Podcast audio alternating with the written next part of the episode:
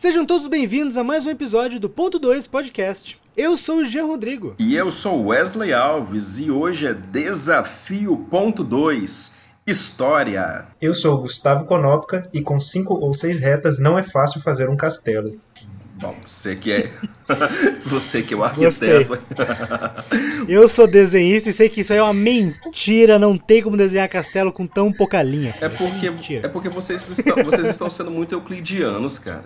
Vocês têm que viajar mais. Você tá, você tá me dizendo que o Toquinho tava pensando em cinco dimensões. Sim.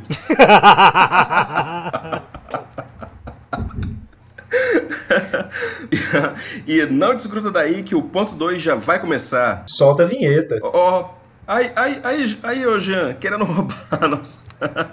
aí não vale, pô. Vocês me convidaram duas semanas seguidas, já, já era, filho. Eu uso o capião que eu vou ter desse podcast. É ponto 2, ponto 1, um, cara. uhum. Eu já, eu já vou responder logo. GURPS e D&D. Gustavo, muito obrigado pela sua presença, desculpa aí. É, eu ia falar de Among Us, ah, que é Among Us, né? Mas já que vocês trouxeram um sistema tão melhor, eu vou ficar quietinho aqui. Mas eu sempre gosto de pensar mecânicas é de um para preencher a lacuna que o outro não tem.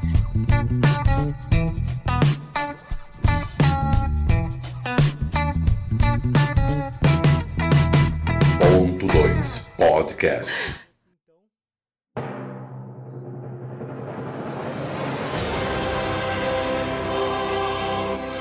Então, pessoal, hoje a gente vai ter um ponto 2 um pouco diferente. A nossa ideia aqui é que a cada 5 episódios, a cada 5 não, a cada 10 episódios, todos no quando terminar em 5, por exemplo, episódio 25, como é esse, episódio 35, o episódio 45 e assim vai, a gente vai trazer um tipo de desafio aqui para os nossos convidados para eles tentarem criar situações, criar histórias, criar é, inter-relações, interconexões com um tema qualquer. Hoje o tema vai ser história. E qual que vai ser aqui a, a proposta? A gente vai falar sobre alguns, alguns personagens é, históricos, alguns, algumas situações, algumas, alguns momentos da nossa história real e como que nós poderíamos trazer isso, por exemplo, para uma aventura de RPG. E inclusive Aproveitando que o Gustavo está aqui, o Gustavo, segundo me falaram, é um grande conhecedor de sistemas de RPG variados. É, ele vai também propor uma ideia de um sistema que se encaixe com a proposta dessa história, desse, desse tipo de aventura. Vocês estão preparados? É claro. Uhum. Eu, já, eu já vou responder logo. GURPS e D&D. Gustavo, muito obrigado pela sua presença. Valeu, Desculpa gente. Aí. Até a próxima. Pode ir embora, Gustavo. Não. Pode ir embora, pode ir embora. Esse é um bom adendo. Não vamos. Melhor, vamos tentar evitar, da melhor forma possível, colocar é, D&D e GURPS. Por quê? Porque a gente sabe que qualquer coisa que for medieval serve em D&D. Qualquer coisa que for mais realista, mais, mais moderno, serve em GURPS. Então, o que a gente vai eu, fazer é realmente... Eu discordo, mas vou deixar para falar no meio do episódio. muito bem, muito bem. Então, assim, a gente vai tentar evitar esses dois sistemas, que eles são meio que clichêsaço nessa pegada. Vamos trazer sistemas diferentes aqui e vamos ver o que o nosso convidado vai, vai nos apresentar. A gente trouxe aqui cinco opções. Qual é a primeira opção da nossa, no, nosso circuito aqui, Wesley? Em número 5, Almirante Zenri. O Almirante Zenri ele foi um explorador chinês do século XV ele realizou várias viagens pelo Mar do Sudoeste Asiático, pelo Oceano Índico. Há quem diga que ele até é, explorou um pouquinho ali do Atlântico, foi passeando e tudo mais, mas vocês sabem como é que é fake news, né? Não, não se tem muito, muita coisa a respeito disso. Ele visitou, ele chegou à Índia, ao Mar Vermelho e ao Moçambique. E há, algumas pessoas até diz que ele chegou até aqui, como eu disse, né? Ele viajou ali pelo Oceano Atlântico e ele chegou até aqui na América.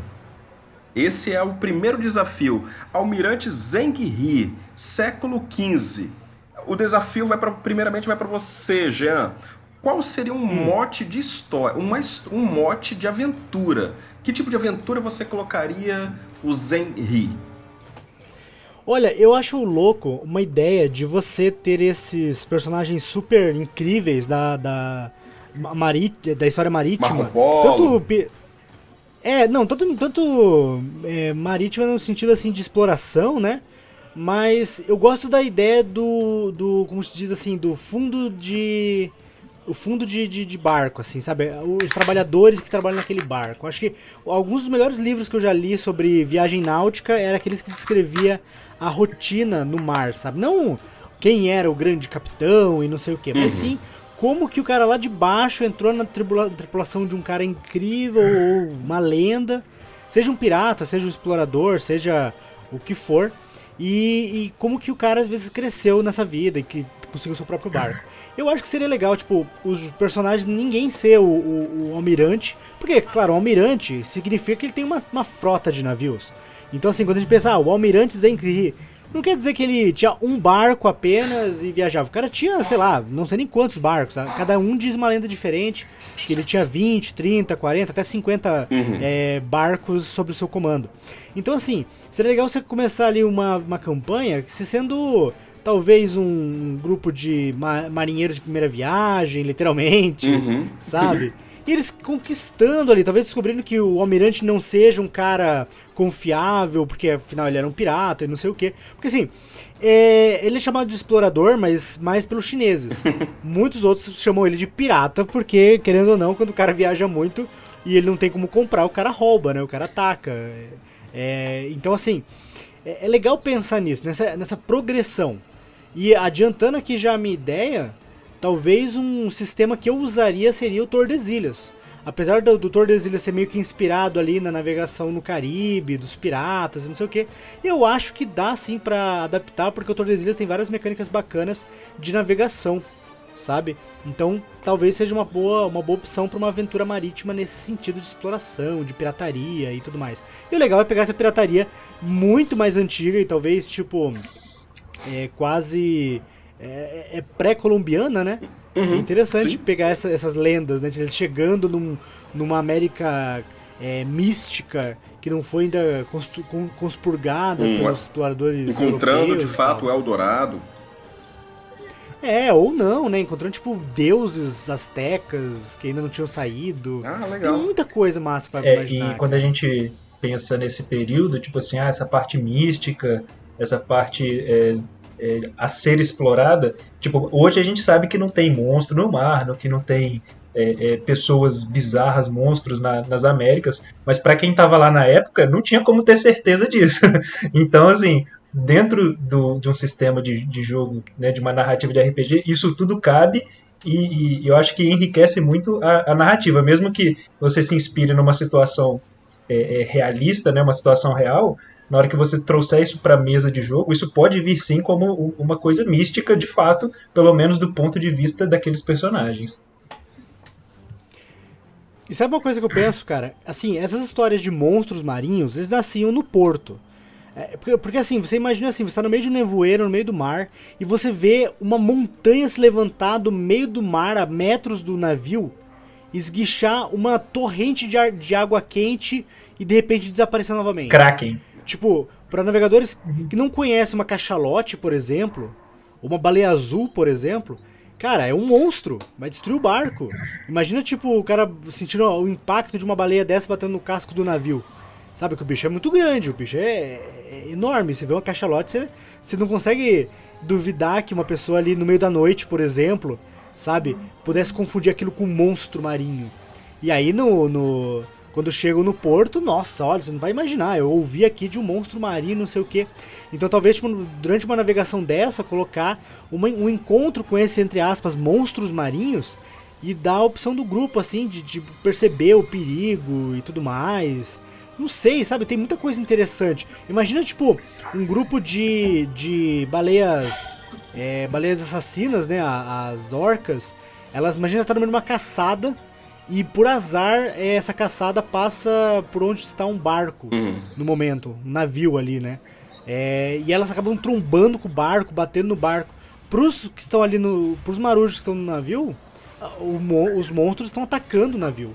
É, sabe? Hoje eu, eu, tô, eu tô, tô ouvindo aí você relatar todos esses casos né, de, de possibilidades né, de animais reais sendo entendidos, né, vistos como monstros, e, e na prática, para quem estava num, num, num, barco de madeira no, em alto mar sofrendo de escorbuto e visse isso, é realmente talvez aquela aquilo ali fosse ou uma sereia ou um monstro. É, e você narrando né, essa, essas, essas cenas, isso me lembra uma mesa que inclusive eu estou jogando no momento, é, que é de Sétimo Mar. Que, cara, para mim encaixa assim muito claramente com qualquer aventura assim marítima de exploração, de pirataria. É, e o Wesley trouxe esse cenário né, do, do almirante Zheng que ele né, passou por várias, vários continentes nas suas explorações. Uma coisa muito interessante que o Sétimo Mar traz enquanto cenário e também sistema é que ele, ele entre aspas, ele imita é, nações reais, principalmente ali europeias, né? É, ele tem uma, uma, uma pseudo Inglaterra, uma pseudo França, né? Tudo muito estereotipada, é, é, mas que também traz componentes históricos, mas formando ali uma, um, um, um, cenário fictício. Ele tem uma, um, um, similar à Igreja Católica, ele tem vários componentes ali que, que dá uma diversidade de cenários para você explorar. É, e quando você está diferente de uma aventura assim, pé no chão, né, pé na estrada, do, no mar você consegue se deslocar grandes distâncias em muito menos tempo. Então você consegue ter contato com culturas diferentes em muito menos tempo é, real e muito menos tempo narrativo, tal qual o, o, o almirante citado aí pelo Wesley. Por que, que eu trouxe o Almirante Zhang Porque, na verdade, o que, que a gente.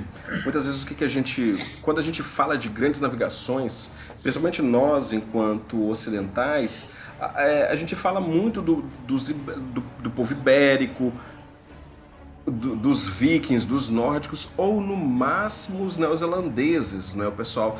Então, assim, eu, eu, eu resolvi trazer um do Oriente para meio que tentar dar um, um, uma quebra de paradigma. E talvez assim, e se todos esses se, se encontrassem? É claro que historicamente é impossível, né? Mas no RPG tudo pode. então, assim, qual seria a possibilidade do, do encontro desses, desse, desse povo, até mesmo em alto mar? E um outro ponto também interessante é, o, enquanto o Jean foi dizendo, eu fui imaginando outra coisa também. Eu gostaria muito de, de, de narrar ou então jogar uma aventura que não se passasse no mar, mas que se passasse ali no, no porto. Ou então na cidade, da famosa Tortuga do, do, do Pirata dos Caribes. O pirata do Pirata, do, pirata dos Caribes. Opa! Tá quase. Tá quase. Piratas do Caribe. Ou então... O Caribe é um só. O Caribe é um só. O pirata um... roubou seu plural aí, Wesley. É, como o Piratas do Caribe e é porque ultimamente, eu, recentemente eu assisti o Reino Perdido dos Piratas e eles trazem, eles trazem pouca informação de fato da do mar, mas, mas mais do Reino Perdido, de qualquer forma. Então eu gostaria muito de uma aventura assim. É, eu, é, Interessante. E, e para trazer essa proposta para o Sétimo Mar, duas coisas que são né, muito importantes para para serem valorizados, são valorizados né, nesse sistema, nessa proposta de jogo. Uma é que as cenas é, principais do jogo elas são cenas assim bem épicas, bem de ação, de, de muito heroísmo, né? O jogo inclusive ele, ele chama os personagens dos jogadores de, de heroínas, né? Heróis e heroínas. Então assim, se o, o, a proposta do jogo é que você jogue enquanto um, um benfeitor, mesmo que né, é, é, sendo um pirata, mesmo que sendo é, um mosqueteiro, né, o que quer que seja, você é, está ali enquanto herói. E tal qual você é chamado de herói, o, o, seu, o seu antagonista ele é chamado de vilão.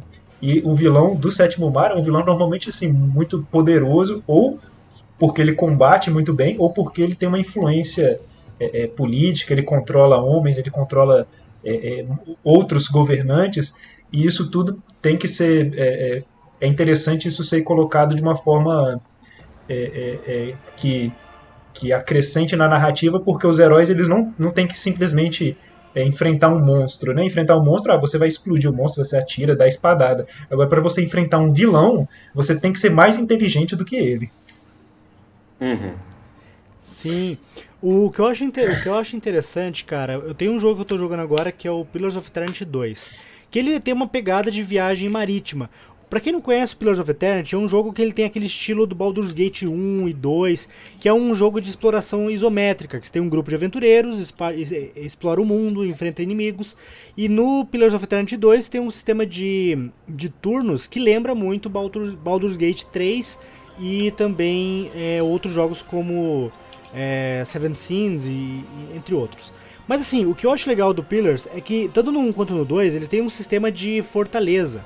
No primeiro, você literalmente é, herda, entre aspas, você tem que limpar e dominar lá um, um local que é um é uma fortaleza, literalmente. Você libera essa fortaleza e ela se torna sua. E aí você tem que fazer várias ações para ela crescer, para ela se desenvolver, para você administrar ela enquanto você faz aventuras. No 2, você não tem mais essa fortaleza, mas você tem um barco. É um, é um pequeno navio, né? Mas mesmo assim você tem ali uma mecânica muito legal de administrar os seus, os seus marujos, dos seus marujos eles poderem ficarem doentes, você ter que conseguir mantimentos, se você está sem dinheiro e teu mantimento está acabando, é, você precisa ou, ou, você faz alguma missão para alguém rico e consegue dinheiro e compra os mantimentos para sua viagem, ou você, você ataca uma, uma, um outro navio. Ou então você ataca uma, uma cidade portuária pequena, sabe, desguarnecida. Então tem aquela pegada que você não é um pirata, você é uma pessoa vivendo a sua aventura, só que tem alguns momentos ali que você se vê na obrigação de sobreviver e você tem que tomar uma, uma medida às vezes meio, meio difícil, sabe? Tipo, é eu ou ele. Se eu não atacar esse navio, ele vai me atacar depois, porque é alguém que tem um grande poder bélico e por sorte está sozinho agora.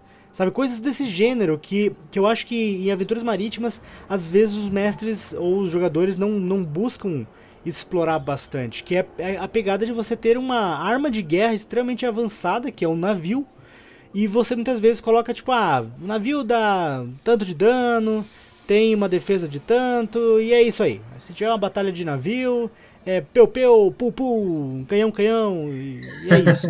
quando não é, cara, tem, tinha, tipo, até que tem uma pegada que eu acho muito legal, que eu tava vendo uma, uma um documentário recentemente, que o jeito da abordagem dizia muito sobre qual era o objetivo. Sabe, aquela abordagem de você parar lado a lado com o navio inimigo, invadir, matar na espada, no, no tiro. Ah, é, era para conservar o navio, para roubar o navio. É, não era só para roubar os mantimentos. Às vezes podia roubar o mantimento e afundar o navio do, do inimigo, mas normalmente era para roubar, roubar o navio em si, sabe? E tinha, tinha navio que era preparado para dar aquele ataque de ele dar um golpe de frente, abaloar o navio inimigo e só afundar o navio inimigo, sabe? A ponta era toda de metal para perfurar mais fácil os cascos de madeira. E aí tem, claro, né, as famosas batalhas de canhões, que o jeito que você se posicionava no começo da batalha dizia muito se você ia vencer ou não. Porque dependia de como estava a sua tripulação preparada, onde estavam seus canhões, qual era a sua carga de munições. Muita coisa influenciava nessas batalhas, cara. E são coisas que são muito legais de, de se utilizar nesse jogo eletrônico que dá para adaptar para mesas de RPG de é, mesa e também. Uma coisa que acrescenta bastante no, no jogo, assim, de, de você você cria uma identidade com o seu navio, né, em sétimo mar. E uma coisa que, que aconteceu né, na mesa em que, que eu estou jogando, e eu acredito que seja relativamente comum, é quando o grupo ele tem um navio ali deles, né, o, o, o um navio que, pequeno que seja, é, aconteceu da gente, um dos jogadores perder o personagem. E, e só que como ele, o novo personagem dele foi integrado à, à tripulação, então tipo assim a, a, a, integração de um novo jogador faz muito sentido. Tipo assim, não fica aquela narrativa forçada, né? Do ah encontramos aqui o, o, o novo personagem do, do, do jogador na, na, estrada e ninguém conhece ele, mas ah tudo bem, ele vai andar com a gente. É, que fica às vezes uma coisa assim muito eu, eu acho muito infantil, muito muito simples, né? Quando você está jogando RPG, quando você é mais adolescente, mais criança, é até compreensível, né? Não tem uma, uma grande preocupação com isso. Agora, de, depois de, uma, de uma certa, um certo nível, você vai querer um, pelo menos um certo grau ali de coerência é, nessa narrativa. E tendo o navio como, como base, como referência, é, os personagens, né, a tripulação pode ir mudando, mas o, o jogo em si, né, o, o, o objetivo do navio continua. É, dá pensar tipo, a ideia de, do grupo em, é, como um conjunto. É, criar ali os cargos e quem seriam os personagens, os seus tripulantes. E aí esses tripulantes podem servir até para serem backups dos personagens dos jogadores. Uhum.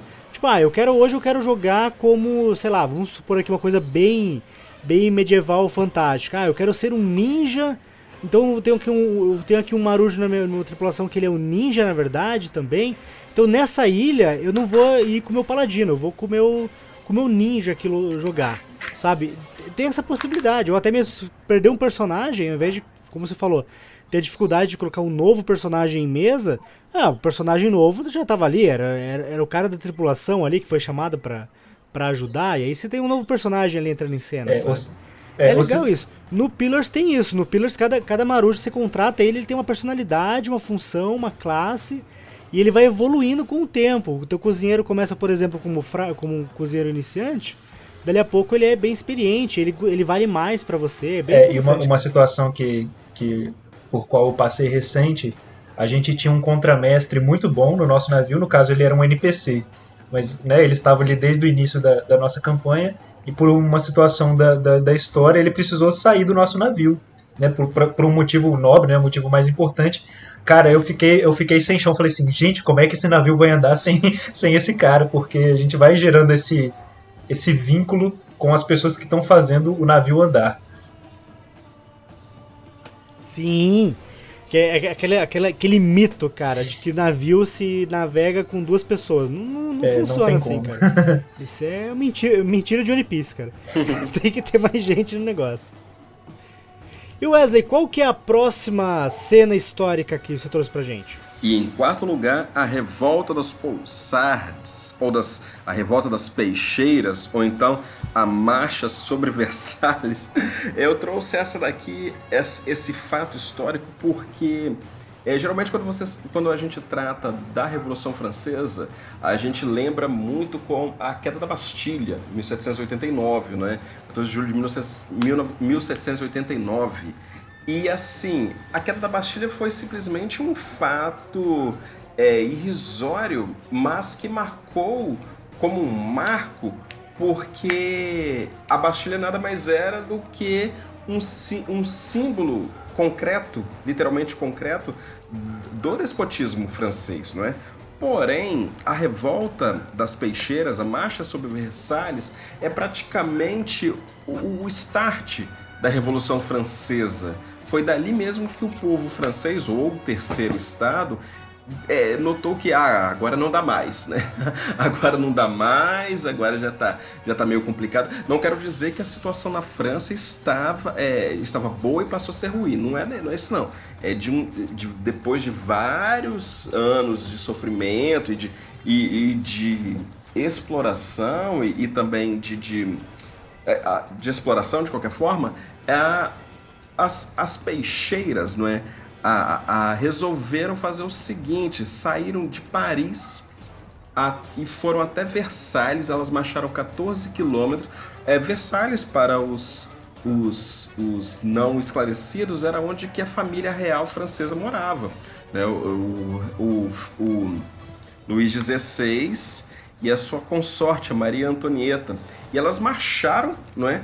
Literalmente elas marcharam é, de Paris, como eu disse, né, é, até Versalhes, esses 14 quilômetros, e exigiram que o, o rei e a rainha governassem de fato em Paris, que não ficassem escondidos ali em Versalhes. E o que, que isso significa? Significa que a partir de agora vocês vão ouvir as nossas, é, as nossas reclamações, vocês de fato vão governar e não ficar escondido ali no seu castelinho em Versalhes. Então, oh, oh. a revolta das peixeiras, ela, a revolta das peixeiras significa mais do que uma luta de classe, não é? Olha o marxista falando de novo aí.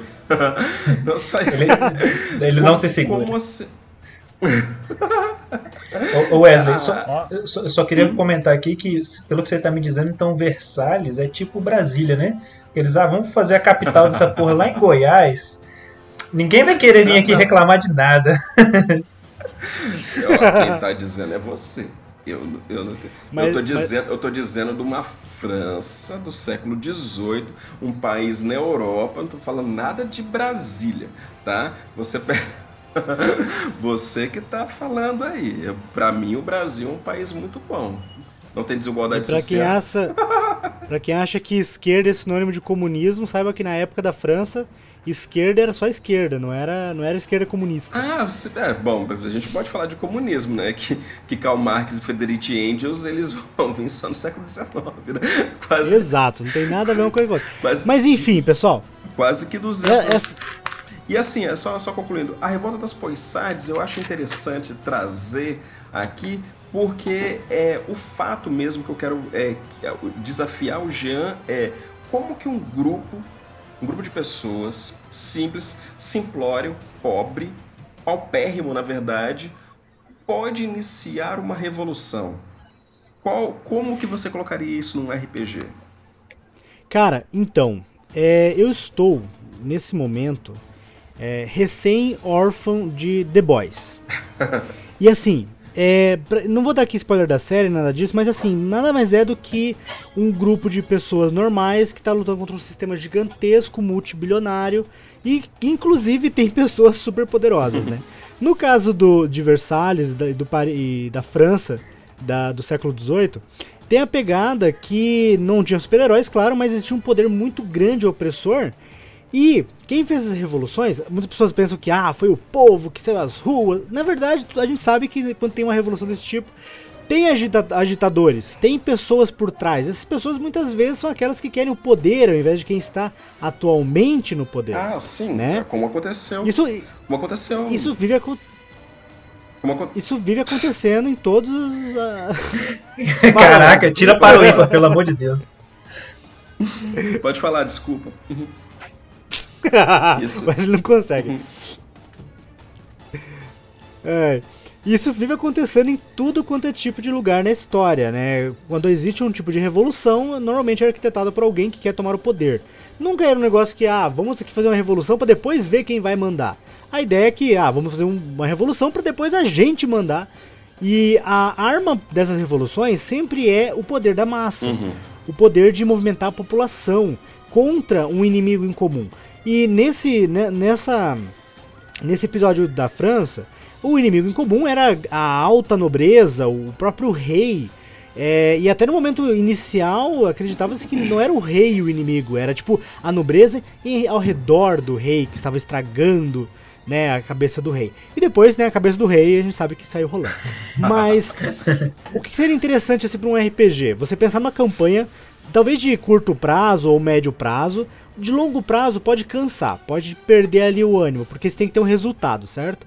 Mas vamos imaginar que, que os aventureiros, os jogadores, são um grupo de pessoas que têm é, ali recursos, algum recurso, se, sejam burgueses ou alguém ali tem um, uma, um contato muito grande na população. Por quê?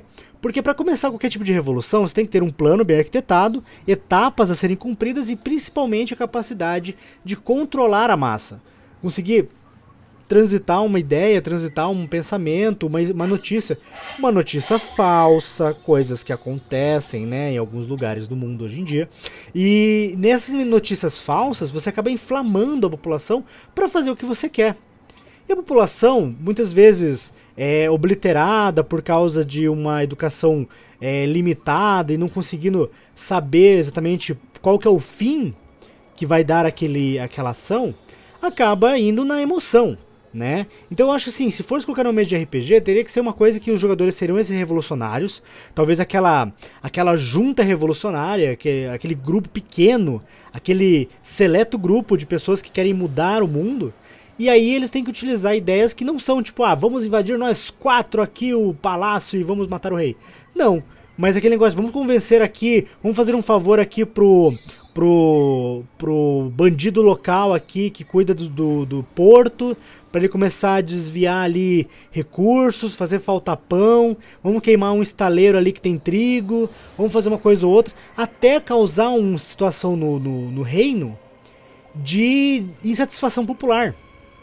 E aí começar discursos é, pontuais falando que isso aí é uma praga divina porque o rei traiu a população e não sei o que. E com isso criar essa, essa, esse movimento que permita, sabe, que permita uma, uma cena final de um ataque total contra, contra o, o, rei, ou contra os governantes, ou contra o conde. Depende de como você quer adaptar isso. Vocês têm algum sistema que vocês acham que pode encaixar essa ideia de, de, de ação? É, eu vou citar um que para mim é, é, tá na ponta da língua aqui, que tá no meu top 3 RPGs do coração, que é o The Loyal, que é um sistema é, brasileiro do já entrevistado Jorge Valpassos, junto com o Rafão Araújo, É, cara, esse sistema ele é muito, muito interessante é, porque ele tem uma proposta muito clara que ele é a proposta dele é uma revolução vai acontecer. Tem há, há invasores, né? Esses invasores podem ser é, é, a nobreza, esses invasores podem ser alienígenas, esses invasores podem ser os nazistas, esses invasores podem ser quaisquer, né? Dependendo do cenário que se quer jogar. E essa invasão ela tem, vai ser combatida pelos cidadãos é, de Deloyal. Né? Deloyal no, no livro é, é como se fosse o nome da cidade em que o jogo se passa. É, ele tem como cenário base, inclusive, né, o cenário referência no, no, livro é na França, porém a França é da Segunda Guerra Mundial. Eles não usam exatamente esses termos né, para deixar espaço para ficção, porém fica bem claro ali né, que é, essa é a proposta ali do cenário base, porém o jogo fala, olha, qualquer situação de invasão que exige ali uma revolta, né, uma, uma insurgência, é, esse sistema é adequado. E como você bem falou aí, Jean, quando você, né, um, um local, né, quando acontece uma invasão, normalmente tem um desequilíbrio de forças ali. Então, esses revoltosos, eles não podem é, é, simplesmente ir de peito aberto, né, enfrentar isso é, é como se fosse numa guerra. Né? A, a, revolta é diferente de uma guerra. É, e os personagens que o Deloyal traz para os jogadores, eles são todos baseados em arquétipos. Né? Eles são até citados né, como os arquétipos das histórias pulp. E nem todos esses arquétipos são, são guerreiros, são, são, são lutadores. Existem esses, esses arquétipos, porém também existe o cientista, existe o, o, o orador, né? existe o espião, existem ali algumas. Né? Eu não estou usando exatamente os termos do livro, né? mas é, seriam essas essas figuras é, é, com habilidades muito específicas, que essa habilidade pode ser é, é, convencer as massas, pode ser se infiltrar, pode ser seduzir, algo nesse sentido que vai permitir, né, que no conjunto, né, o conjunto dessas, desses personagens, dessas habilidades, permite alcançar esses é, objetivos é, para aos poucos derrubar esse invasor. E na, na como, como você bem falou aí, quando essa campanha ela tem que ter um tempo determinado. E em The Loyal, uma coisa que, o, né, que a proposta do jogo é justamente que haja é, um, um, número de sessões de, bem definido. É, o jogo padrão ali seria de 10 sessões, mas pode ser menos, né? Pode, pode ser 3, pode ter 5, mas que tenha um limite bem definido, porque é como se fosse a contagem regressiva. Aqueles, aqueles revoltosos, eles, aquele grupo, eles têm um prazo para derrotar o, o, o, cérebro né, da invasão. Né? Aí você vai derrubando ali as, as partes, né, as pernas do invasor, né, os pilares do invasor, para você conseguir derrotar o coração e por fim o cérebro. É, sendo esse cérebro podendo ser né, um, um, indivíduo, ou um grupo de indivíduos, ou um local, né, de, dependendo de qual é o seu invasor. Né? Por exemplo, se fosse uma, uma aventura né, de uma invasão alienígena, a derrotar o cérebro do inimigo poderia ser derrotar a nave mãe, né? não necessariamente um alienígena específico. É, no, nesse pois caso é. aí do, do, da revolta dos, dos poissardes, né? Da, das peixeiras, é, uma sugestão né, que poderia ficar interessante para o, o cérebro da, dos invasores, né, da nobreza, não, necessari não necessariamente é o Luís XVI. O cérebro pode ser é, um, grupo, um grupo de nobres, mas o, o, o, Luís XVI ele ser o coração, né, ele ser a figura emblemática ali que representa aquilo. E que depois de derrotar esse coração, seria possível é, desmantelar os, os, esse cérebro, nessa né, essa organização central. Cara, e é interessante, cara. Se for pensar num jogo assim que. Quem é velho jogou Super Nintendo igual eu, é, jogou jogos como King of Dragons, uhum. é, Knight of the. Como que é? Knight of the Road. Como que é Road? Não. Knights of the Old Republic. É o do Rei Arthur, ah, tá, Kings tá, tá. Arthur e tudo mais. Cara, você avança com o seu exército, avança com os seus inimigos. Quando chega na sala do, do trono, você acha, ah, não, vou aqui tirar aqui o rei do trono, a força. E o rei é um cara gigantesco com, uma, com um machadão na mão e uma armadura dourada, cara. Seria um louco você invadir uma, uma, uma um palácio e de repente o rei tá lá esperando você com uma baita de uma, de uma massa pronto pra te dar um cacete e a, e a, e a rainha do lado pronto pra lançar magia em cima de Mas você no, também. no Super Mario eu, sempre eu gostaria assim. de uma. uma batalha final contra o boss, o rei. Armadura dourada. Interessante que o Gustavo citou aqui o Jorge Valpassos, com- evidente como o escritor, né? Assim como o Rafão, do Sistema Deloyal, e citou também que o, o Jorge Valpassos participa do 13º episódio aqui do Ponto 2 Podcast. E também, é, fazendo um Inception aqui, é um episódio que eu cito o Gustavo, inclusive. eu falo que foi ele que me... o ciclo se fechou. Coincidência? Não sei. Tudo faz parte de um, de um, de um, de um plano mais, mais elaborado. E eu falo que Gustavo que me apresentou o The Loyal.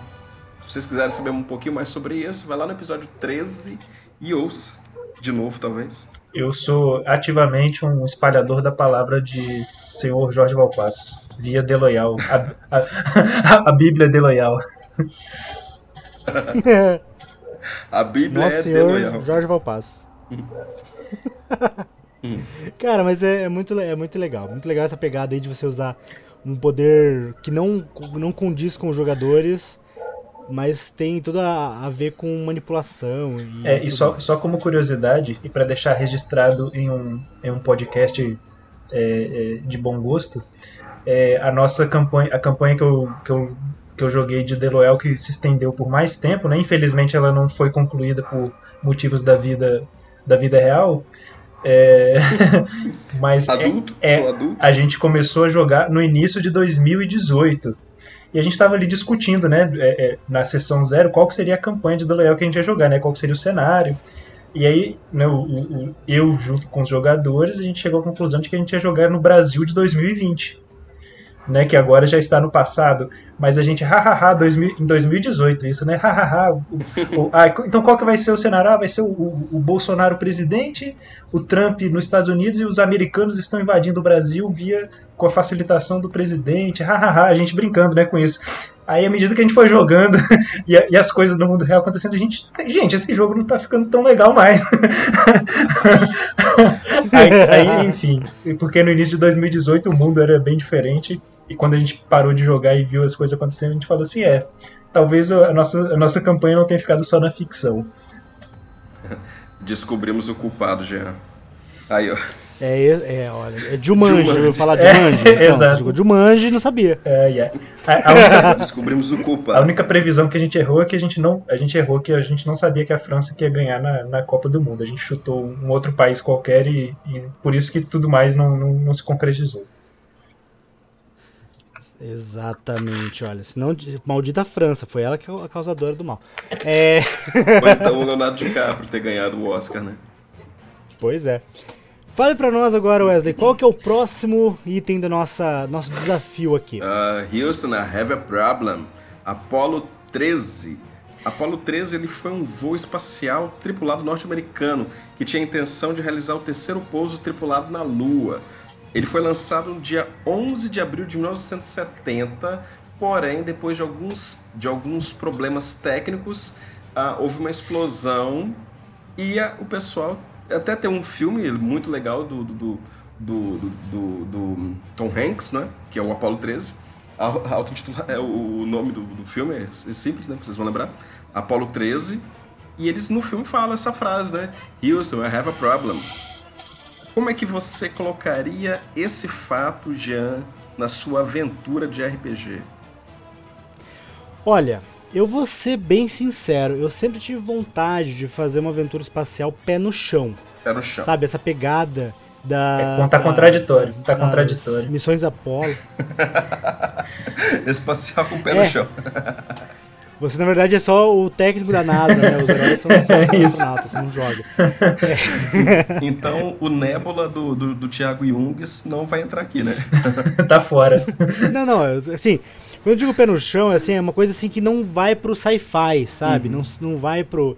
Ah não, você tem que dar uma dobra espacial e entrar na velocidade da luz, e aí você pega o seu mecha e você.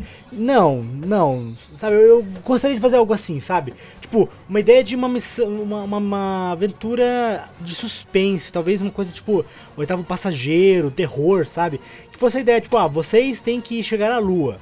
E aí chegar à Lua, né, seria, vamos supor assim, vários testes assim simples, coisas que ah não, tranquilo, né? Você chega na Lua assim, a maioria da, dos equipamentos são automáticos.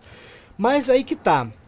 Chegando lá, eu imagino assim, beleza, pousamos, nossa, sucesso. E aí vem a questão do retorno, porque quando chegam na Lua, vamos por uma missão pro lado, lado oculto da Lua, né? Chega lá, não é tão não é tão vazio e oculto como se imaginava. E daí descobre que lá existe uma base de alguma coisa.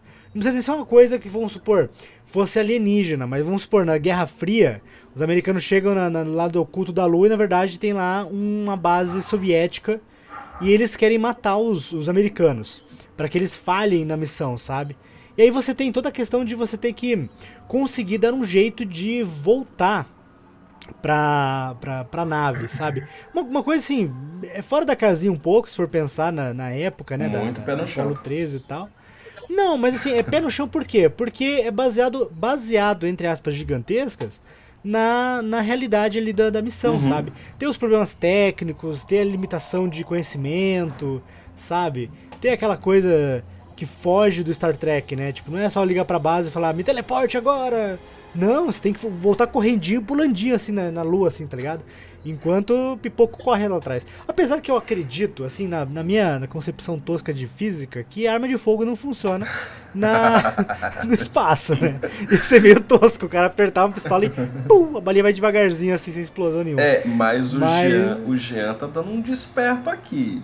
Que, o, o, o, que na verdade, o, o, o desafio é você utilizar o fato do Apolo 13 e não simplesmente uma viagem espacial, já. Você não utilizou o Apolo, o Apolo 13, cara.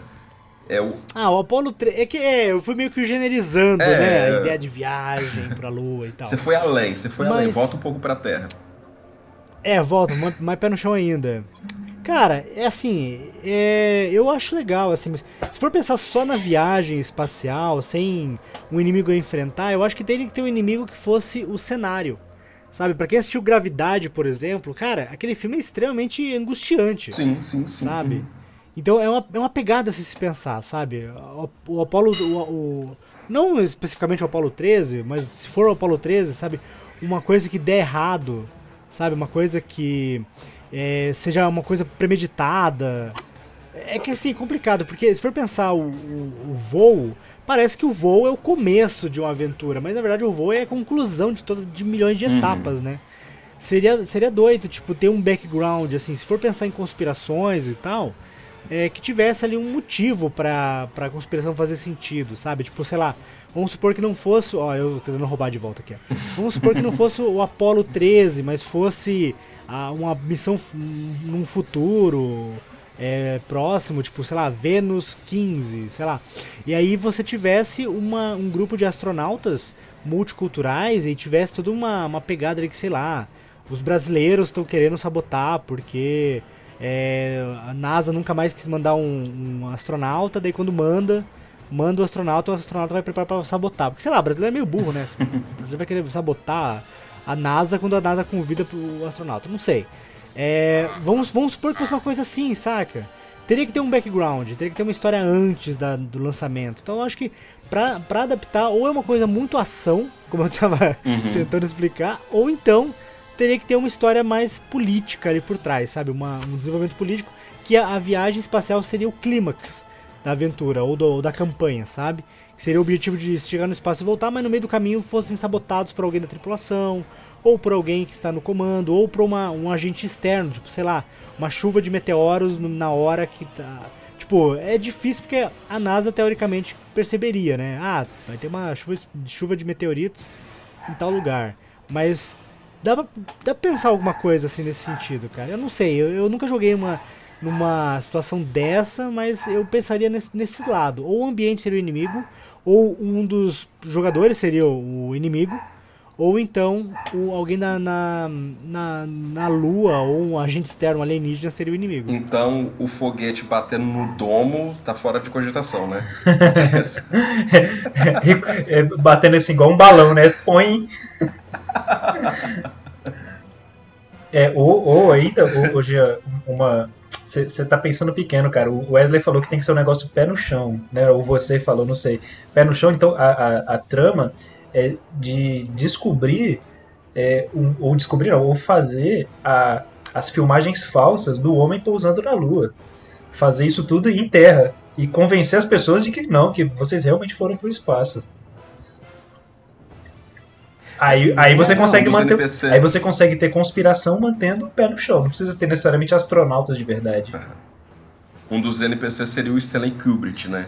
Gravando, é, gravando iluminado. Isso. É, o, o, e aí, Gustavo? Ele, ele, tá, ele tá gravando. É, para colocar esse, esse, esse, esse, essa situação em jogo, eu, me veio algumas coisas na cabeça. É, eu vou tentar falar que as que eu entendo menos daqui que eu entendo mais. Mas nenhuma delas eu, eu, eu, nunca cheguei a jogar, não. Mas eu já ouvi falar. Mas que pela proposta de jogo eu acho que se encaixariam o, existe, eu, foi até um termo que eu mesmo usei aqui agora há pouco, a trama do, do Boguea, né? Não sei se vocês já falaram desse sistema aqui, que é é sistema simples, mas que tem essa, essa construção coletiva de, de, de conspiração, de narrativa. E, e mais específico, né, pelo, pela temática, daria para também usar o, o, Abismo Profundo. Wesley, foi você que me falou desses, desses dois sistemas? Ou pelo menos de algum deles eu lembro de, de você ter me falado. Sim, é, na verdade eu vou, a, a, a, eu vou assumir aqui que eu sou um fanboy do Boguer. Ah, tá. então, os dois, os é, dois, a, a trama e o aquela... profundo, fui eu que te, aquela, te aquela, aquela, aquela bandana escrito John Boguer, agora eu entendi. aquela tatuagem na bunda esquerda, né? Precisa, nada que Essa aí é... precisa ser tão específico. É. o JB ali que, que ele mostrou. Ali. JB, John Boguer, né? Não, é agora assumindo aqui, falando, agora falando, falando sério aqui. Eu, enquanto escritor, é, na minha modéstia, enquanto escritor, eu me inspiro muito nos sistemas do John Boguer, porque ele consegue, com maestria, pegar um mote, ou então uma, uma ideia de sistema e cenário fazer com que ele fique simples, porém complexo. É paradoxo? É. é você tem que ler o livro do John Boguer para você entender. Digamos o seguinte: o mais conhecido dele, que é o Terra Devastada, é de zumbi. Só que ele vai criando situações ali, a febre Z, as relações intrapessoais e extrapessoais, que vai deixando o jogo cada vez mais complexo. A trama é a mesma coisa. A trama é um jogo também simples, uma fichinha simples, que é quase que um currículo que você anota, você cria uma conspiração. Digamos aqui, ah, o rei Philip, na verdade, era um reptiliano e ele só voltou para casa. E aí o que, que você faz? Você vai criando situações para comprovar aquela sua conspiração. Então as mais absurdas conspirações então, as mais absurdas conspirações, elas passam a ser verdade, porque a, a coletividade, a coletividade ali dos jogadores vão fazer com que elas se tornem verdade. Naquele clichêzão mesmo de filme de, de, de thriller policial, ou então de drama, que você coloca a linha de, de, de, de algodão ligando um ponto ao outro, várias fotografias, aquela coisa de, de maluco mesmo. E o Abismo Profundo, ele também é nessa pegada, porém ele é de astronauta, ele é especificamente de astronauta, você joga com os argonautas, não é? Só que vocês estão é, a, anos-luz do planeta Terra e de repente vocês acordam depois de, de, de, de um certo tempo e vai tentar descobrir o porquê de terem dormido e de terem acordado. Tanto que o, o, o, aquele Love and Dead uh, and Robots, Love, Dead and Robots da, da Netflix, ela tem uma, um episódio que fala um pouquinho sobre isso. Eu acho que é a Fenda de Áquila, sabe? Sim. Uma, mas olha só que o John Boguer escreveu antes, a Netflix que copiou do John Boguer. e eu acredito que os dois sistemas eles, eles caibam bem, eles cabem bem aí no, no na proposta de vocês. É, eu ia falar de Among, uh, como que é? Among Us, né? Mas já que vocês trouxeram um sistema tão melhor, eu vou ficar quietinho aqui. É, outros dois sistemas que, eu que me vieram à mente aqui, né? Não vou aprofundar muito em nenhum deles. mas um que funcionaria de forma interessante também nessa situação de conspiração e de e deu merda é o Fiasco, que tem é uma similaridade com o, o A Trama, né, de você fazer uma construção coletiva ali, de uma coisa meio cinematográfica assim, e o nome do jogo é Fiasco porque é, inevitavelmente o, o, grupo o grupo fracassa, né, o grupo falha, a história é de, é de fracasso e de, é, é, um, é um sistema um pouco incomum porque é um daqueles jogos que não tem necessariamente um mestre, né? Todos são narradores e jogadores, né? Essas funções não são divididinhas igual nos RPGs tradicionais. E se for para uma coisa assim menos pé no chão, uma coisa mais tudo ou nada, né? Uma coisa mais épica, é, eu sugeriria o Fate ou até mesmo o Fate acelerado, é, porque ele tem assim uma, uma estrutura muito boa para esses jogos que são tudo ou nada, que você tem ali um que você tem né, um grupo é, é, é, bem focado com uma missão de que ou, ou faz ou o mundo acaba, ou faz, ou a gente, ou a gente, a nossa nave não volta e a gente morre aqui no frio congelante do espaço. É, então esses dois eu acho que seriam boas pedidas para jogar alguma coisa nesse, nesse, nessa temática do é, Houston, we have a problem. Bom, hein? Bom. Oh, gostei da, dessa sugestão. Até dar uma pesquisada aqui. Eu pensei em um outro aqui que é The Last Hope, mas ele funciona mais com uma narrativa de fim do mundo e tudo mais. Essa ideia que você deu aí ficou bem mais interessante do que eu tinha pensado. E Wesley, qual que é o próximo desafio que você traz pra gente? Agora, na posição 2, a gente vai vir para as terras tupiniquins, na verdade, sertão da Bahia, século XIX Vamos falar da Guerra de Canudos. Guerra de Canudos foi um conflito armado que envolveu o exército brasileiro e os membros da comunidade socio-religiosa lideradas por Antônio Conselheiro em Canudos. É, Antônio Conselheiro ele estava meio que é, o termo correto é o termo mais o termo melhor aplicado aqui é puto. Né? o Antônio Conselheiro ele estava meio, ele meio puto com, as nova, com a nova república, não é?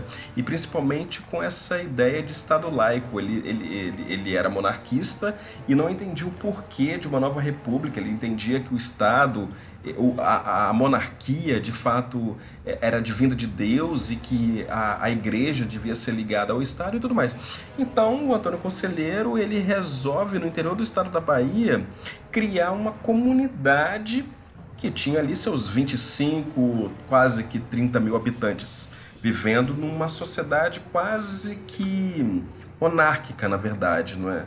Então, é, entre 1896 em 1897, houve grandes batalhas do Estado contra a instaurada, a instaurada Sociedade de Canudos e quase que 25 mil pessoas morreram nessa guerra. E a maioria foram a, os, os moradores de Canudos, inclusive o Antônio Conselheiro.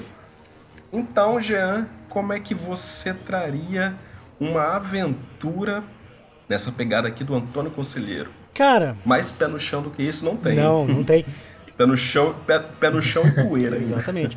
Cara, uma coisa que eu acho legal da ideia de Canudos é. Eu assisti há muito tempo atrás o filme sobre Canudos, mas o que eu acho legal do Canudos é a, du... é, é, é a dubicidade dos pontos de vista. Porque assim, é, existe a, a, o ponto de vista da Nova República, que queria demonizar Antônio Conselheiro e seus seguidores, porque afinal de contas ele era a deturpação da ordem que eles queriam aplicar ali, né?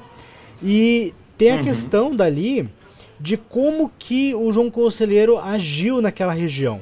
Hoje em dia, muito é, revisionismo histórico que vê que, assim, apesar de ser uma luta armada, que Antônio Conselheiro, é, junto com os seus seguidores, fizeram uma defesa, uma defesa armada dali, dá para se imaginar que uhum. a visão dele, aplicada pro lado externo da, da situação, sempre foi uma visão pejorativa, porque ninguém queria que ele fosse tratado como herói.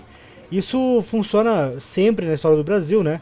Que inicialmente uma figura é dada como um, um inimigo público número um. Mito. Um, é, assim, falando, vamos supor assim, né? E depois ela reestudando a história vê que ele tinha outros outras é, outras posições, né? Nada não era tão preto no branco quanto que se gostaria que, que fosse, né? Que, que as pessoas acreditassem. No, no Brasil sempre aconteceu, até hoje isso acontece, né? Você bem falou ali de uma palavra específica, né? O mito, né? O mito do herói, uhum. o mito do político, o mito do não sei do que. Sempre existe essa porcaria de mito, né? Pra é, dar um problema no Brasil. Sempre tem que ter um salvador da pátria. Eu acho que seria legal, assim, mostrar os dois lados da moeda. Sabe? Talvez os jogadores sendo. É, talvez espiões dentro do movimento. É, e descobrindo que o movimento, na verdade, não é um movimento anárquico que quer a queda do império. Eles só do, do, do da Nova República. É, que eles só querem, na verdade, viver. Eles querem ter ali a sua própria guarda, eles querem ter poder viver do seu próprio ganho sem precisar é, entregar dinheiro para um senhor das terras que na verdade não tá nem aí para eles. Eles preferem confiar no Antônio Conselheiro porque o Antônio Conselheiro tá fazendo coisas por eles de verdade e tudo mais. Então assim, não dizendo que o Antônio Conselheiro não, que, se, se ele fosse bom ou mal. Eu acho que isso vai muito além do, do, do, do, preto no branco, sabe? Seria uma coisa tipo assim: ele está disposto a fazer o que é necessário para atingir os objetivos dele. E o necessário às vezes pode ser realmente entrar em uma batalha armada, sendo que o exército dele, entre aspas, são pessoas comuns usando armas de fogo contrabandeadas. Só que assim, também tem a questão de que se ele não fizer isso, eles vão simplesmente ser massacrados sem se defender e a história dele nunca vai ser perpetuada, ele nunca vai conseguir levar para frente a luta que ele queria ali é, é, promover e tudo mais. Ou então, o sonho que ele teria ali seria um sonho de. É, de, de paz, um sonho de, de um lugar que fosse seguro para as pessoas mais, mais pobres poderem viver sem serem é, exploradas de forma terrível pelos barões do café e tudo mais. Então, assim, uhum. essa, essa pegada política da, da Guerra de Canudos, ela é muitíssimo pouco explorada nas escolas. Assim, quando eu estava na escola, era falado sobre o, a questão militar, era falado sobre a questão é, de como que estava o Brasil em geral, mas não falava exatamente como que era a situação naquela região. Então seria legal se, se fosse narrar uma situação ali em Canudos, fosse utilizada essa pegada histórica. Porque talvez os jogadores iam ver a dubicidade ali, né? A, a, a situação dupla ali de defender ou não defender aquela população, ajudar o, a Nova República que supostamente seria a missão inicial deles, ou então não, mudar de lado e defender aquelas pessoas, sabe? É, é uma coisa que eu acho que é interessante explorar, assim, qualquer situação, assim, quando tem essas lutas armadas do Estado contra uma população que claramente é mais, é mais fraca, é mais, como se diz, é, é mais suscetível ao poder do Estado, é, né? o, o, esse episódio de Canudos, é, o Jean comentou aí né, do período escolar, né, que a gente ouve falar, às vezes é citado muito brevemente.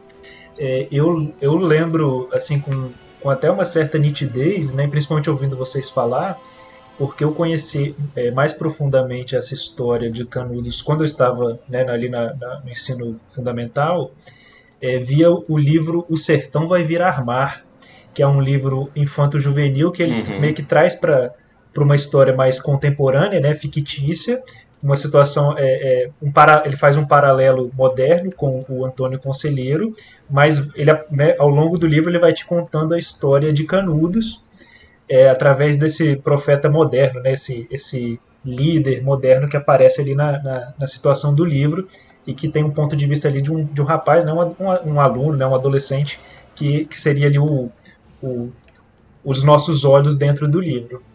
É, e essa, essa, esse período aí de, de, de da nova república, né, o, o, o início do, da, da, o, o, logo depois da proclamação da república, eu vejo que né, tal qual várias outras situações históricas é, desse, de, né, de século XIX, XVIII e qualquer período anterior, é que às vezes uma mudança política muito grande é, é, é ela, ela demorava para ter o seu impacto real espalhado pelo Brasil. Né, o, o, Brasil, que era, já era imenso naquela época, né, alguém, alguém lá numa capital decidiu que virou república, mas isso até chegar no, nos confins do, do, dos quatro cantos do Brasil, é, não é uma coisa assim imediata, né, não, não, não sai no Jornal Nacional. Então, é, é, vai ter essas, essas resistências, vai ter esses questionamentos, e eventualmente isso vira não, um, um movimento de, né, de, de segregação, de, de, de conspiração e, e de, de, questiona, de questionamento dessa nova autoridade, desse novo modelo de, de governo. Sim, não, bem interessante. Qual sistema você acha que poderia ser utilizado para se aplicar esta, esse cenário? Cara, você falou aí de uma, uma situação assim mais é, é, alguma coisa além do que está ali é, nos livros de história, né? Uma coisa assim mais profunda. É, aí, aí, já é piração, né? Mas mais uma coisa que dá para trazer, até pelo período histórico, né? Até, até pelas datas, né? Que isso ocorreu especificamente, o sistema do, do chamado de Cthulhu ou mesmo Rastro de Cthulhu, né, que é um concorrente ali que é, é a é mesma temática, né, que usa uhum. como referência as obras do, do Lovecraft. É, mas o chamado de Cthulhu mais específico, ele tem uma valorização ali dessa abordagem né, de investigação é, é, e até uma abordagem mais realista né, dos personagens, ela poderia ser utilizada, é, mas é claro que para funcionar nesse sistema teria que ter uma coisa ali mística é, a ser descoberta além da, do conflito social aparente. Pois é, eu... Não, você... Como, vou falar, vou falar mesmo. Como você citou, como você citou o Chuchuco, não o Michel Temer, mas o Chuchuco, né? O, o verdadeiro Chuchuco, o Cthulhu. Uh, o, inom, o inominável e os cultos estranhos e evidente inomináveis. E se o Antônio Conselheiro de fato tivesse encontrado um templo perdido é, no e, sertão e, da Bahia. E, e, de fato ali fosse o início de um é, Eu, eu, eu diria mais, uma, uma, uma abordagem de, de, de, de, jogo que eu daria é que é, como de, logo de, né, como Canudos foi, foi é, terraplanada, né, foi, foi extirpada da existência para não deixar mártires, né, não deixar memória, uhum. é, é, é, então, talvez seria interessante uma investigação pós-canudos, né? Tipo, por que que, por que que exterminaram, né? por que que mataram, o que que de fato aconteceu ali. Talvez esses investigadores retornando a Canudos, né, de, logo depois ou alguns anos depois do, dos eventos, talvez seria um, um, um, ponto, um pontapé inicial para uma campanha é, interessante e que fosse se desdobrando em outros eventos do, do, que levassem né, aos mitos aos mitos de Cthulhu. Cara, eu sou um pouco averso de trazer. Interessante, ai, isso que é viajar. eu sou um pouco averso de trazer mitos de Cthulhu para um cenário nacional, porque, assim, infelizmente, assim, infelizmente mesmo, os mitos de Cthulhu eles estão muito ligados a, ao preconceito do Lovecraft, né? Então, tipo, qualquer coisa que não fosse baseado na, na no eurocentrismo da, da, cabeça dele, sendo que ele nem era europeu, né? É, se torna algo místico, algo terrível. Então, tipo, é legal você pensar que pode ter, sei lá, um templo antigamente indígena e tudo mais, e que tem ligação com os antigos.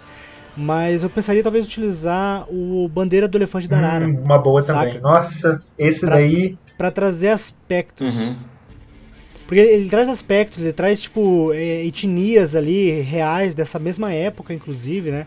Que dá para ser explorado também, dá para trabalhar. E, e, ele tem a, a, parte mística. Então, tipo, a parte do Antônio Conselheiro será ser um, um padre com poderes de verdade, que ele realmente curava as pessoas. Mas, assim, eu sou muito averso daquela ideia, tipo, que você coloca num patamar de endeusamento de uma figura. Então, assim, se fosse inverter ali o negócio da, da do ponto de vista histórico, que o Antônio Conselheiro era, um revolucionário que queria uma luta armada e era um anarquista e não sei do que, eu acho que seria interessante colocar que, tipo, ele não é um cara mau, nem é um cara bom, mas ele tem, tipo, uma ideia, uma ideia que teoricamente é boa, seria supondo é, proteger aquelas pessoas pelas pessoas poderem viver livres do julgo do Estado, que na verdade não era um julgo que, que simplesmente é, entregava o básico, a pessoa só tirava deles. É, mas também não era uma pessoa que fosse boazinha, fizesse aquilo por conta própria. Talvez ele quisesse realmente algum tipo de, de poder, algum tipo de influência, ou então ele estivesse buscando alguma coisa, como você falou, né? Uma coisa tão poderosa que seria perigoso de, de alguém encontrar ou dominar. Só que na, na, na, pegada mais historicista ali, se for usar um, uma ideia mais pé no chão, eu acho que seria legal mesmo a questão da espionagem. Talvez até, você chamou, falou chamado de Cthulhu, né? Eu acho legal do rastro de Cthulhu, que foi citado, ele tem uma pegada muito boa para investigação, que você não uhum. mecanicamente falando, não gosto de falar de mecânica de jogo, porque eu acho que mecânica de jogo é muito é muito subjetivo, depende da, da, da proposta. Mas eu acho legal a mecânica do rastro que você não tem rolagem, por exemplo, para você fazer é, para descobrir coisas, descobrir pistas. Depende de como você quer buscar essa informação. Então vamos supor, se você é um repórter, você tem ali é, pontos em, em perícias específicas de repórter. Então se você for procurar, ah não, eu quero intimidar, você não vai conseguir intimidar bem, você vai ter que gastar pontos. Se tem pouco ponto naquela perícia, você não vai intimidar ninguém. Só que você, tipo, ah, eu vou aqui enganar o cara, vou pagar umas bebidas, vou usar aqui enganação e tal. Aí ao invés de rolar o dado, você gasta pontos nessa perícia e você consegue atingir ali o objetivo. Eu acho legal porque essa mecânica ela funciona muito bem para você avançar a história sem depender dos dados e depender simplesmente da, da interpretação dos personagens, de como que eles querem utilizar aqueles, aqueles personagens, como os jogadores querem usar aqueles personagens, como que eles querem avançar na história, como que eles querem explorar aquela narrativa. E eu acho que Canudos ela, ele, ele é uma coisa que assim, se a gente for estudar Canudos no ponto de vista que é, a, a, história se propõe, é, é, sempre uma coisa muito rasa, saca? Então seria legal a gente pegar e, e aprofundar isso, criar personagens dentro daquilo, né? Tipo, é, é interessante, até outro, outra figura histórica muito conhecida que é demonizada por alguns, é endeusada por outros, eu acho que os dois lados estão, estão errados, é o do Lampião, por exemplo, sabe? Quem, gente, quem fala que o uhum. Lampião era, na verdade, um herói. Não, não era. O cara era um cangaceiro que matava. Mas, ah, mas ele estava. Ele era um vilão terrível. Cara, ele não era um cara bom, mas também não era um cara que o governo queria vender a pinta dele, né? E, assim. Ele era o filho do seu tempo, do seu espaço. Ele era filho do seu tempo, entendeu? Então, tipo, é. O cara não, não tem que ser endeusado por ninguém, mas também não tem que pegar o, a, o porquê da história dele e, tacar fogo, né? É uma história que conta muito, uma, uma, conta bem esse tipo de aspecto, por exemplo, é aquela música famosa de 5 minutos do, do Legião Urbana, que é o Faroeste Caboclo, sabe? Que não é o Lampião, mas você consegue identificar ali o arquétipo, sabe? Numa pegada mais moderna ali de um, de um Lampião ali, alguém que começou muito muito errado e terminou de uma forma trágica e sendo usado de exemplo, sabe? É, é uma coisa que é interessante pensar, sabe? Que dá para utilizar no meio de RPG e alavancar bastante a qualidade de uma campanha. Vem cá, o que, que vocês acham então de uma proposta aqui? Um crossover entre Rastro de Cthulhu, você começa com o Inominável e depois você começa com todo o misticismo e depois você, a partir de toda aquela investigação, você, os jogadores é, descobrem que na verdade aquilo nada mais era do que uma sociedade indígena nada mística. E aí vai pro elefante, para a bandeira do elefante Rapaz, da Arara. É, um, é uma manobra radical. Desafio de mudar de sistema no meio da campanha. É um crossover. É, com os mesmos jogadores, com os mesmos é. personagens, é. né? E, e aí, esse crossover aí? É. é desafio, gente. Eu proponho é, desafio, é, uma vocês têm. É, o, o, Wesley, uma coisa que eu já faço é, meio que naturalmente, né? Como eu sou adepto de vários sistemas é, que eu gosto de explorar, né? Mesmo que às vezes não, não aprofundo, né, não tem como aprofundar em todos, mas eu sempre gosto de pensar mecânicas é, é, de um para preencher a lacuna que o outro não tem. Por exemplo, eu já, eu já pensei coisas de, de 13 terceira era para preencher uma, uma, lacuna que é, Tormenta não me atendia. Ou pensei uma coisa de, de do sistema de Guerra nos Tronos para preencher uma lacuna que D&D não, não me trazia. Então, assim, é, não necessariamente você precisa mudar de sistema no meio da campanha, mas você fazer ali um, um, um, mexidão, né? Você, você tem um sistema estruturado de base ali, um principal, mas você pensar, ah, eu, eu preciso de uma mecânica de, de investigação mais, mais elaborada, que, que vai que vai desafiar os meus jogadores, ah não, vou trazer aqui esses, essa parte aqui do, do rastro de Cthulhu. E ainda respeitosamente aqui discordando do Jean, né, que, que ele falou né, que, que talvez rastro de Cthulhu, né, o chamado de Cthulhu não caiba é, é, no, no, cenário brasileiro, né, pela questão do, da base original lá que o, que o Lovecraft traz. é, eu, eu, eu, vou eu discordar para concordar. Uma crítica que eu, que eu tenho muito com os sistemas que o trazem o, o, chama, o Cthulhu, né, o, é, tem essa base Lovecraftiana, é que tudo, tudo afunila para no final virar Cthulhu. E isso eu acho muito pobre.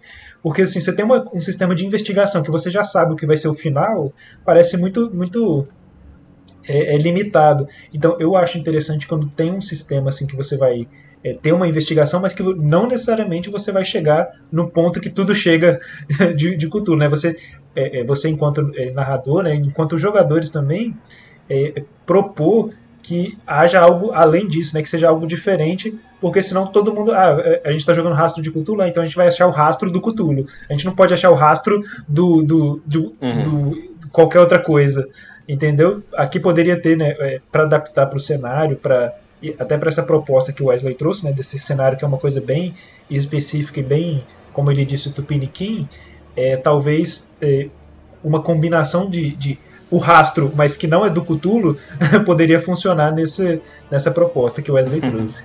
É uma boa. Rastro boa. do Boitatá. e, por último, falando em questões infernais e de mortes, eu trago aqui para vocês o Sínodo do Cadáver. O que, que foi o Sínodo do Cadáver? O Sínodo do Cadáver, também conhecido como Julgamento do Cadáver, foi um episódio de julgamento póstumo de um papa chamado Papa Formoso, que, que se deu no finalzinho do século IX, lá no ano de mil, aliás, no ano de 897. O Papa Estevão VI, o Papa sucessor, não é? do Papa Formoso, ele pede para que o corpo do Papa Formoso seja exumado, ele leva o, o corpo para a Basílica e ali ele julga o, o, o, Papa Formoso, que por motivos óbvios não conseguiu se defender, e aí ele o julga enquanto culpado. Claro que a história vai se aprofundando mais nas nuances é, políticas, não é? Mas por que, que o, Papa, o Papa Estevão faz isso? ele julga, julga ele culpado e retira o papado do Papa Formoso. Para quê? Para que todas as ações do Papa Formoso em vida fossem revogadas. E aí? Como você colocaria isso numa aventura, Jean? Cara, eu acho que aí entra bonito ali uma questão do sobrenatural bacana para trabalhar, hein? Não sei porque você pensou eu nisso. Acho que não, dá não pra porque você pensou numa coisa assim. Eu achei uma coisa tão pé no chão, tão, tão cotidiana. Para vocês verem, ouvintes, que muitas vezes a história ela parece ser mais irreal do que as próprias aventuras que vocês jogam, né? Cara, não, é que assim, eu acharia legal uma aventura que você tivesse tipo, realmente, sei lá, é, buscar ou caçar a alma de um cadáver poderoso, sabe? E aí, tipo, eu acho muito legal que a gente vê sempre essas histórias de, de, de aventura medieval e tal, de uma forma bastante, bastante, é, sei lá, invencionista e tudo mais. E eu, eu, seria legal a gente pegar uma parte, jogar assim pro, pro lado sobrenatural, né? E assim, todos os, os, os padres assim mais poderosos serem como se fossem realmente magos sabe? Com poderes. E aí, tipo, é, aquela, aquela pegada é, patriarcal. Mais hermética, assim. É, aquela pegada patriarcal, assim, que todas as mulheres que fazem. Todos que fazem parte, que tem esses poderes, só que não faz parte da igreja, são hereges, são bruxos. Mas na verdade dentro da igreja também existia aqueles poderes, sabe? E aí, tipo, teria ali a questão de necessidade de alguém de fora para caçar a alma do padre, ou não sei o que, sabe? Porque, porque é doido isso, sabe? Perder perder o, entre aspas, os, os privilégios do, do pós-morte, né? Como que isso funcionaria assim numa, numa aventura, numa campanha, né? Qual seria a motivação do grupo? Seria louco, tipo, eu, eu imagino isso, sinceramente, uma aventura na, na ideia de ser algo é, épico, assim, uma aventura épica. Então, assim, depois que os caras conseguiram finalmente tomaram o poder, finalmente conseguiram mostrar que o Papa, na verdade, era um monstro e não sei o que. É, eles conseguem fazer que o padre seja acusado, mesmo no pós-morte, de todos os crimes que ele cometeu. Só que para isso funcionar de verdade, para isso realmente ser uma justiça, você tem que conseguir fazer a alma dele ser expulsa do paraíso. e arrastar ele pro inferno, sei lá, uma coisa assim, cara. Seria muito doido, cara. Meio uma coisa meio Orfeu, não é? É. Você poder cara. entrar no inferno e não poder olhar para trás e ter algumas é, levar as moedinhas pro Caronte, não sei o que lá, né? Sim, uma, uma, uma, um sistema que eu até indicaria para utilizar é o sistema de Caronte RPG, cara, que pega essa pegada que os jogadores são pessoas que já morreram, são espíritos, na verdade. Do Alan, né? Do Alan, exatamente. E é, você tem essa pegada que você vive em outros mundos, um, um mundo pós-vida. Então seria louco, assim, você, tipo, mudando um pouquinho o aspecto do sistema, né? Mas você ser, tipo. É, oradores sobrenaturais, sejam padres, sejam bruxos, sejam feiticeiros, o que seja, mas que vocês têm que pegar e enviar suas almas sem os seus corpos para o outro mundo e caçar esse padre. E esse padre, ele tá tipo num lugar que está indo pro tá no paraíso. Você tem que tirar ele do paraíso, tem que arrancar ele à força do paraíso, sabe? E as armas poderiam ser tipo as acusações, sabe? Algo no gênero, sabe? As suas armas são as acusações contra ele. E como você vai desenvolver isso, lutando contra anjos e demônios, seria muito doido, cara. Porque, sei lá. É, imagina assim a ideia que o, o Satanás ele, ele que ele quisesse que esse padre tão nojento, tão pecaminoso ficasse no paraíso, que seria tipo a prova de que Deus não é onisciente, saca? E vocês têm que tipo, fazer isso porque, sei lá, tem algum conflito ali muito poderoso que pode influenciar todo mundo se o Papa conseguir manter a sua a, o seu status de papado. Assim, é uma viagem, por isso que eu falei, tipo, uma coisa muito épica, assim, sabe? É, e Jean, uma coisa que talvez né, eu vou ter que revelar aqui em primeira mão para você que na verdade o Wesley fez uma armadilha aqui, uma pegadinha. Porque esse tempo todo, essa aventura que ele descreveu, eu tenho certeza que eu já joguei com ele narrando. Eu tenho certeza que isso já aconteceu. É, é, não, não, foi, não foi tão, tão tantas camadas aí como você sugeriu, que realmente seria uma coisa muito, muito interessante de, de explorar essa. É, como, como, tirar alguém né, do, do local último onde ela vai estar pela eternidade. É, mas eu tenho certeza que eu já joguei isso com algum sistema de vampiro. Eu tenho certeza que eu já fiz essa exumação jogando uma mesa, uma mesa do, do, Wesley. Eu não lembro quando que foi, mas eu tenho certeza que, que tinha alguma coisa de vampiro. É, é, que eu sei que o Wesley é fã e já me colocou nessas presepadas aí. eu, a gente jogou uma mesa de vampiro Idade das Trevas, vampiro Idade das Trevas, né, Storyteller uh, em que vocês deveriam achar a, entender o porquê do, disso tudo, é entender as, as, as nuances, a, a, as, as entrelinhas de toda a história do Papa Formoso e Estevão. E eu utilizei como pano de fundo essa, esse, esse, esse rolê aí estranho do Papa Estevão. E foi a idade, é, foi, isso, foi idade das trevas. Aí no final das contas vocês, no final das contas vocês na verdade visitaram alguns contos Nossa, eu lembro disso. Green. Nossa senhora. Não é vocês Tem no YouTube, tem no YouTube. Eu gravei Carai, essas sessões e coloquei no Você tá expondo a gente tá assim sem, sem nossa autorização? Nem tô sabendo. Não, mentira, o, não tem não. O Wesley. É, e, e um, um, outro sistema, né? Que eu, eu, como eu tô aqui para falar de coisas alternativas, né? O Wesley vem traz vampiro, Idade das Trevas. Pô, isso aí eu compro ali na banca de jornal. eu vou trazer aqui um, um, alternativo que é o Desmortos, né? É, o inglês, né, o original é o Undying, que ele também é um sistema de, uhum. né, que, que os, os personagens né, dos jogadores são vampiros, porém o, o ele tem do, uma mecânica que é, é, mecânica narrativa, né? Que ela é muito interessante, né? Que foi uma das coisas que me atraiu nesse sistema quando, quando eu entrei no financiamento dele é, financiamento da tradução dele, no caso, é que é, o jogo ele se passa em eras. É, você joga em um momento histórico é, qualquer, mas os vampiros, né, os jogadores, eles entram em torpor por décadas ou por séculos.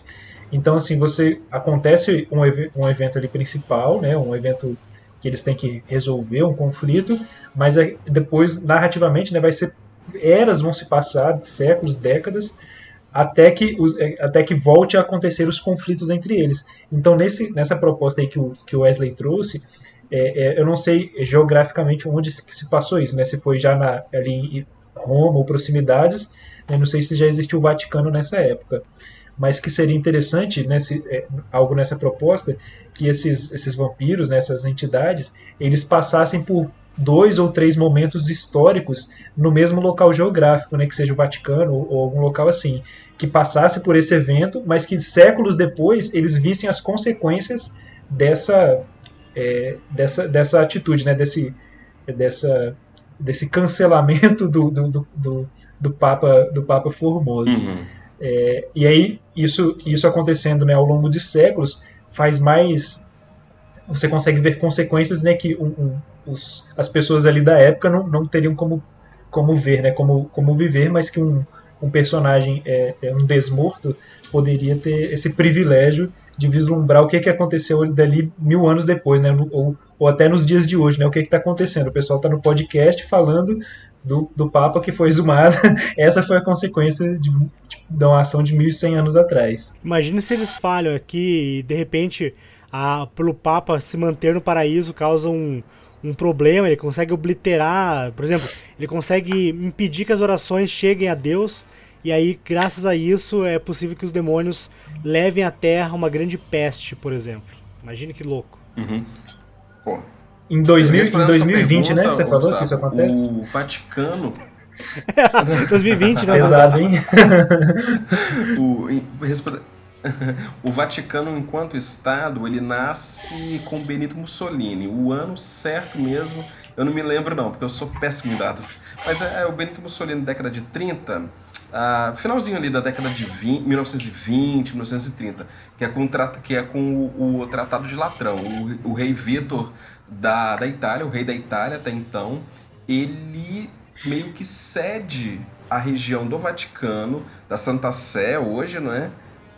para que o Vaticano fosse uma, um Estado independente. Aí, a partir daquilo dali, o, o, Mussolini ele vai criando toda a sua, as, as suas... Ele vai engendrando a sua política e a gente sabe depois, né? Fascismo, nazismo, getulismo, e todas essas, essas coisas que aconteceram todos esses ismos de século XX, né? Esses ismos que vêm depois disso, né, cara? esses, esses vários ismos aí.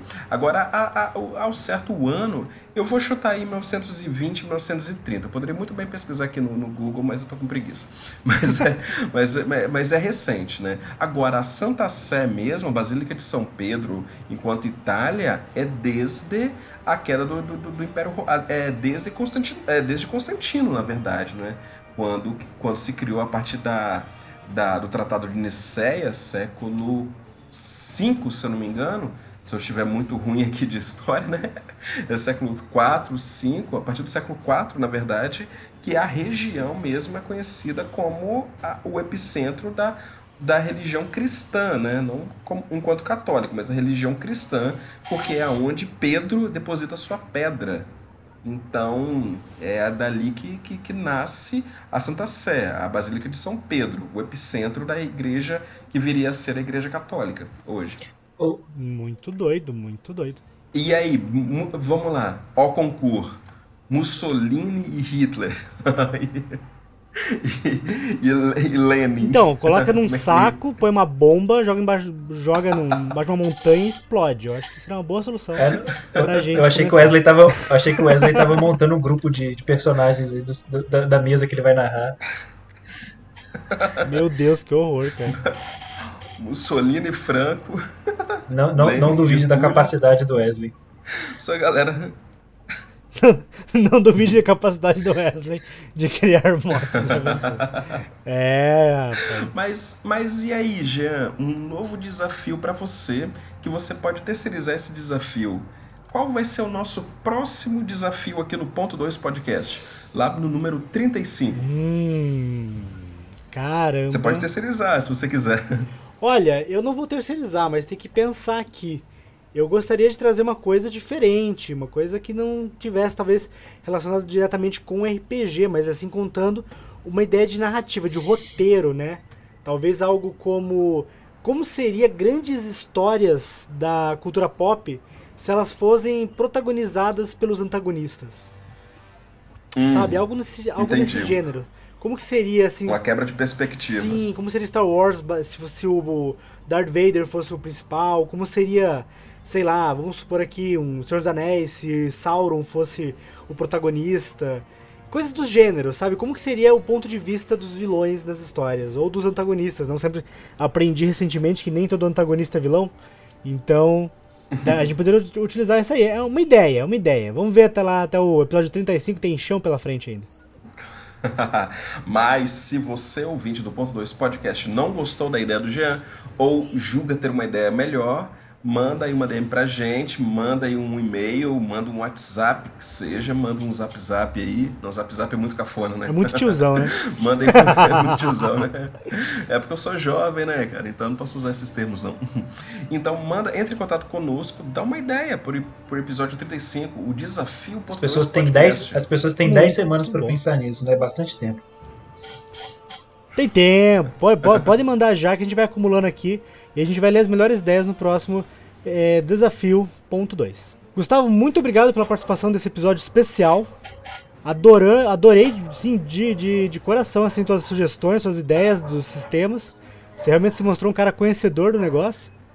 E nos próximos, cara, se tu estiver disponível e quiser participar, seria muito bom ter tua participação também, cara. É, muito obrigado aí pela, pelo convite novamente, de poder estar aqui falando sobre meus conhecimentos adquiridos que eu achei que nunca ia ter oportunidade de falar sobre verborragizar sobre sistemas de RPG aleatórios. E aqui vocês deram. É, como é que se dizem, né? Tô, tô igual o pinto do lixo. Então, se vocês não botarem um freio, eu vou ficar falando aqui eternamente. É, espero poder contribuir em outros momentos aqui pro podcast de vocês. É, e valeu, valeu mesmo. E, Wesley, a próxima vez que você for tra trazer um desafio ou as coisas assim, é, é, é, não, não, não, tenta tocar no, no, em assuntos que você já traumatizou seus jogadores, não, tá? Tenta, pega leve aí que, que senão fica difícil aqui da gente raciocinar, tá bom? então, Gustavo? E Gustavo, vou falar a verdade para vou falar a verdade para você, Gustavo. Fiquei triste porque você não citou o, o Resistência ah, Eu tô Tem um rapaz que falou que ia mestrar para mim até hoje, tô esperando. Olha, eu senti essa chamada aí, hein, Wesley? Tá vendo? Tá vendo? Diretas. Gustavo, qual que é a rede social que o pessoal pode encontrar você e te seguir? Ah, não me procura não. Deixa, deixa quietinho ali. Sacanagem. é, qualquer, qualquer, Mas... qualquer rede aí é arroba gconopca, C-O-N-O-P-C-A. Facinho de achar, vocês botam aí no link também que eu já sei. E é isso. Siga também o Ponto 2 Podcast nas redes sociais, no Instagram e no Twitter. Você vai encontrar como arroba ponto 2, o numeral, podcast. Esse foi o Ponto 2 Podcast. Até semana que vem, gente. Tchau. Tchau.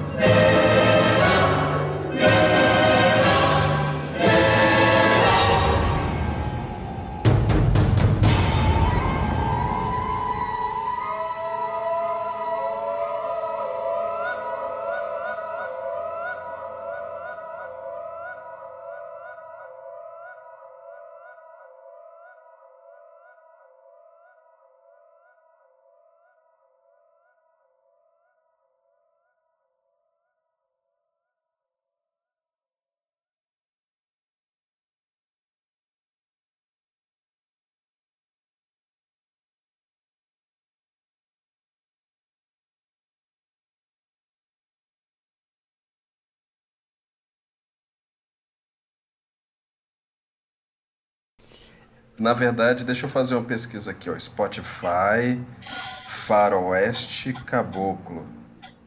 Ô, Jean, Não tem só 5 minutos. 5 minutos. Já falou 5 minutos, a música tem 9 minutos e 7. é que faz muito tempo que eu não ouço, cara. É porque quando dava. É quando dava 5 minutos ele cansava e desligava. ele... Ué, como assim não acaba na sabe. parte que, que, que ele é chamado para um duelo? Ele não pegou a parte lá que o João, na verdade, casa com Jeremias, né? Nossa! É, é o Faroeste Caboclo 2, né? O retorno. retorno do inferno, né? Pois é, pois é. O retorno.